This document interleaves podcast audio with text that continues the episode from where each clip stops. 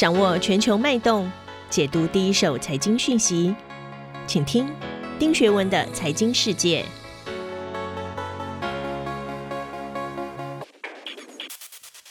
各位大家好，我是丁学文，又到了每周一次和大家一起看一看啊，过去一周全球发生的重要财经新闻。今天我第一个要提的呢，是在十一月中啊，我不知道大家有没有注意到，因为少子化、人口老化，还有农村人口外移这些因素的影响，日本呢其实一直有很严重的缺工问题，所以呢，他们在十一月中正式宣布，二零二二年会开放十四个职业领域的专业技能的外籍移民人士，不限次数，而且没有居留的资格，等于可以无限期在日本居留。我们可以从日本学到什么？台湾的政策又是什么？另外，第二则新闻是十二月三号啊，中国的滴滴突然宣布即日起启动在纽约证交所的下市的工作啊，就退市，同时准备在香港上市。我们要怎么看待啊？越演越烈的中美金融市场的脱钩。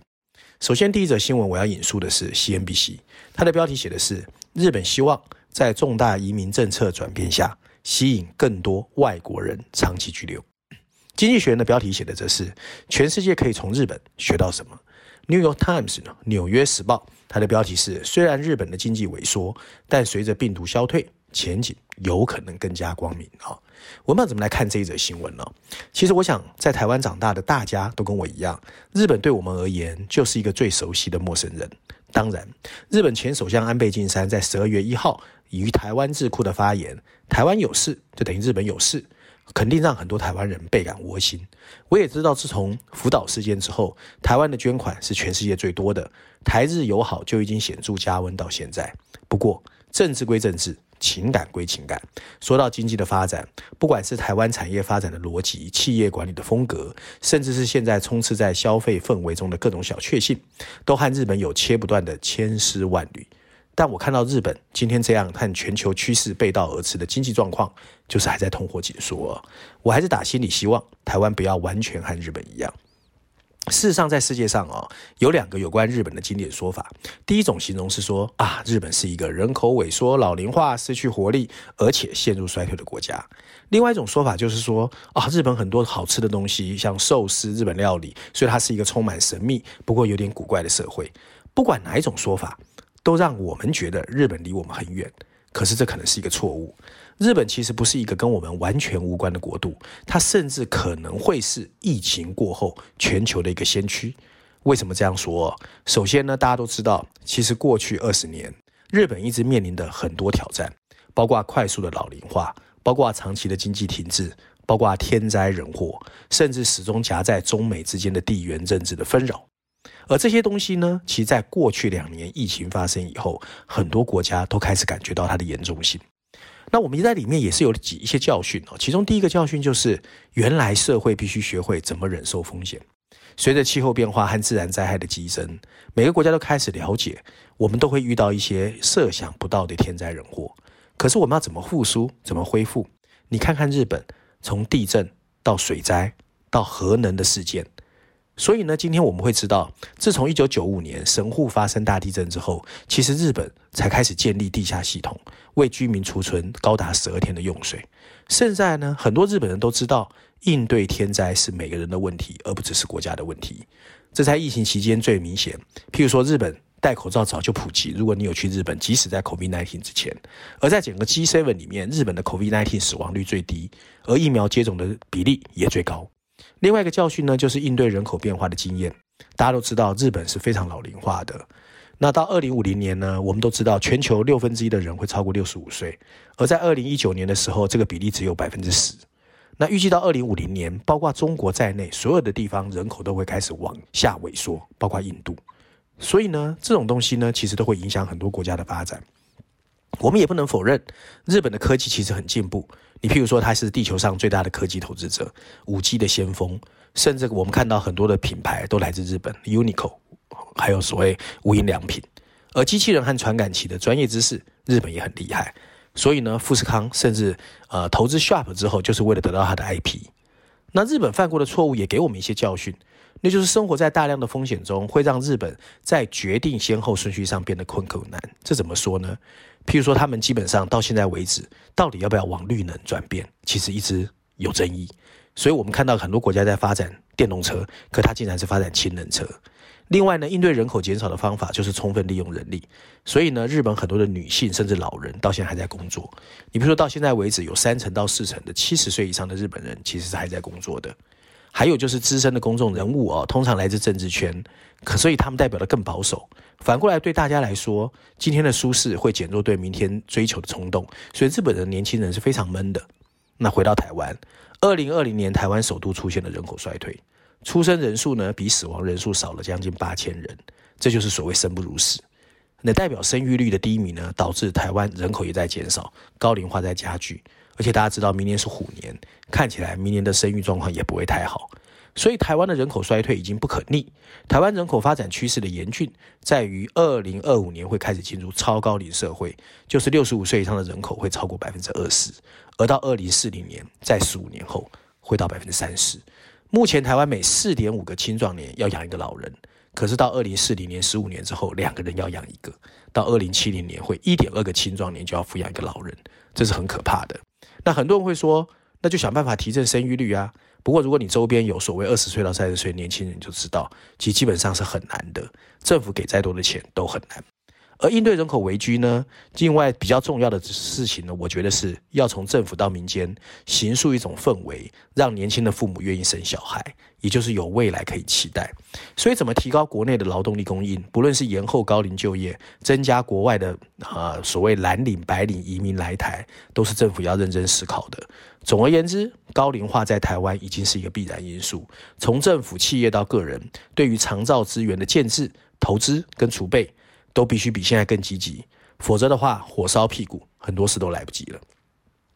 第二则新闻，我首先要引述的是 CNBC，它主要标题写的是滴滴决定在纽约退市，如果你有它的股票，请小心。伦敦金融时报 Financial Times 的标题写的是中国将让科技的 VIE，就是红筹模式无法继续，堵住外资持股的漏洞。经济学人的标题写的是中国正在用自己的方式吸引全球资本。事实上、哦。从川普时代中美的贸易战开打以来，全球的投资人、政治人物和企业就一直在想办法看出来，到底中美这两个经济体什么时候开始脱钩，会脱钩到什么程度？那随着中国的网约汽车滴滴宣布在纽约退市之后，整个全球金融格局的变化越来越清楚了。看来那些曾经经过中国政府批准而在美国挂牌交易，现在价值二点一兆美元的两百五十八家中国企业，早晚都会慢慢的下市。你如果你以为中国在寻求是一个金融孤立，那你就错了。事实上，他们正在忙着欢迎华尔街的投资机构进入中国大陆的资本市场。中国正在推动的是一个不对称的脱钩战略啊，叫做 asymmetric，asymmetric。也就是说呢，在积极促进西方世界对中国市场依赖的同时，减少自己对西方世界的依赖。而滴滴不会是这个策略的最后一个案例。过去几十年，中国政府刻意容忍并鼓励某些红筹企业在其他资本市场筹集资金。当第一家中国企业一九九三年在纽约挂牌的时候，中国政府不但背书，他们也承认美国市场提供了比较低廉的资本、更成熟的投资者，还可以提升中国企业的公司治理。不过，过去两年情况发生了变化。二零一九年，在纽约成功挂牌的阿里巴巴回到香港上市，其实就是一一个预先动作。而这一次，滴滴的下市更代表说，整个情况是越演越烈。哈佛法学院的教授 Jesse Fried 就表示，中国监管机构明确支持滴滴的退市，外国政府对美国资本市场的干预，使得交易要恢复往荣景非常难。而最主要的原因是，美国出台了一项针对中国企业的披露法律，而这个法律要求外国企业必须揭露他审计报告所有细节，否则要被迫退出美国的交易所。我想这个是中国企业不能接受的，而取而代之，中国正在努力开放自己的资本市场，而且想方设法吸引西方的金融机构能够进入。不过，你必须遵守中国的监管规则。许多华尔街机构正在获得新的金融执照，并尝试扩大自己在中国的业务。从二零一九年以来，JP Morgan 对中国的跨境敞口已经增加了百分之九。过去三年，外国基金经理人，也就是资产管理业持有的中国股票和债券增加了一倍以上，现在总额超过一点一兆美元。中国当然希望鱼与熊掌能够兼得，既能够获得全球资本的支持，也获得一定的专业知识。但你必须在中国的政府直接监督。从中国角度来说，这当然有风险。一是中国股票和债券被纳入全球的指数，这意味着指数基金会持有它们。那数量越来越大，那大陆要怎么去监管？你能不能透明？你能不能有可信度？我想这都是基本要注意的。第二个，美国的做法会不会生效？美国政府严惩这些在美国上市的企业，或是禁止他们购买美国高科技企业生产的零组件，很可能最后逼得中国自己研发自己的能力，并进一步削弱美国的优势，或是为第三国创造取代美国的机会。另外一个问题就是，中国会不会在其他地区也执行这个不对称战略？这已经可以在大宗商品产业看得到，大陆在其中扮演的角色越来越重要，而中国也在大规模推进自己的半导体科技产业，这个我们都知道。那我的想法是什么？事实上，早在今年一月二十六号，Google 的前任 CEO Eric Schmidt 领导的所谓中国战略小组，就 China Strategy Group，就曾经向白宫提交一个报告，叫非对称性的竞争 （Asymmetric Competition），应对中国科技战争的战略。那拜登在今年二月也正式宣布，要采用所谓小院高墙 （Small Yard High Fence） 对中国进行精准打击。不过过了八个月，看起来没有太明显的成效。但一直不动如山的中国，反倒开始动作频频，让人猝不及防。上海美国商会最近的一项调查表示，近六成的美国跨国企业增加了对中国的投资，超过七成的美国在华制造企业表示未来三年没有要移出中国的计划。中国的加速融入全球金融市场其实是高度不对称的，因为它有资本管制，所以外国资金进中国很多，可中国资金到其他国家是相对比较少的。我常常强调商场如战场，我也常常强调资本如流水，资本市场的建设就是吸引资本流入。地缘政治我不懂。科技脱钩，我也看得不飒飒。中国在金融市场的非对称战略能不能成功，我不知道。不过，资本流动的中美脱钩战在疫情过后已经揭开序幕啊。那这大概是今天我要跟大家分享的新闻。那照例，我还是要推荐一下《经济学》最新一期的封面故事。这期的《经济学》封面故事的议题再次回归地缘政治。我们一眼看见的就是一对高高挂起的美国拳击手套，上面有一排黑色的普通文字：美国还会为什么而战？那这次用了四篇文章来解释这个议题。经济学人的封面故事主要开宗明义就认为，今天的美国已经厌倦了作为这个自由秩序保护者的角色。你可以说这个巨人还没有睡着，不过他的决心确实摇摇欲坠。而新崛起的地人正在想方设法 test 他。你譬如说，俄罗斯的普丁正在乌克兰边境集结军队，中国正以战斗机在台湾的领空上方巡航，甚至尝试研发出超音速的武器，还有伊朗。在核谈判中采取更加极端强硬的立场，以至于许多观察人士预计新的核武谈判可能会崩溃。就像经济学在 briefing 专文说的，美国已经没有意愿在全球大部分地区再次使用硬实力。华盛顿的鹰派和鸽派联盟也呼吁美国必须克制。